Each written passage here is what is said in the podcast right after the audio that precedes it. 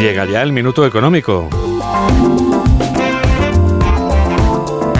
Hoy Ignacio Rodríguez Burgos nos explica en un minuto qué tienen que ver unos carteles con el lado del mostrador en el que uno está. Rebajas por cierre, saldos por liquidación, se alquila local, se traspasa, se vende.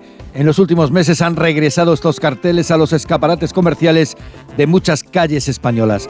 La campaña de rebajas será la última oportunidad para muchas de ellas, pero no ha sido así.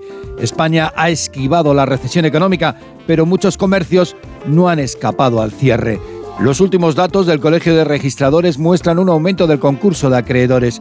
En el pasado año desaparecieron más de 26.000 empresas. Es el volumen más elevado desde que el INE comenzó a elaborar esta estadística a principios de siglo. El sector más castigado es el del comercio.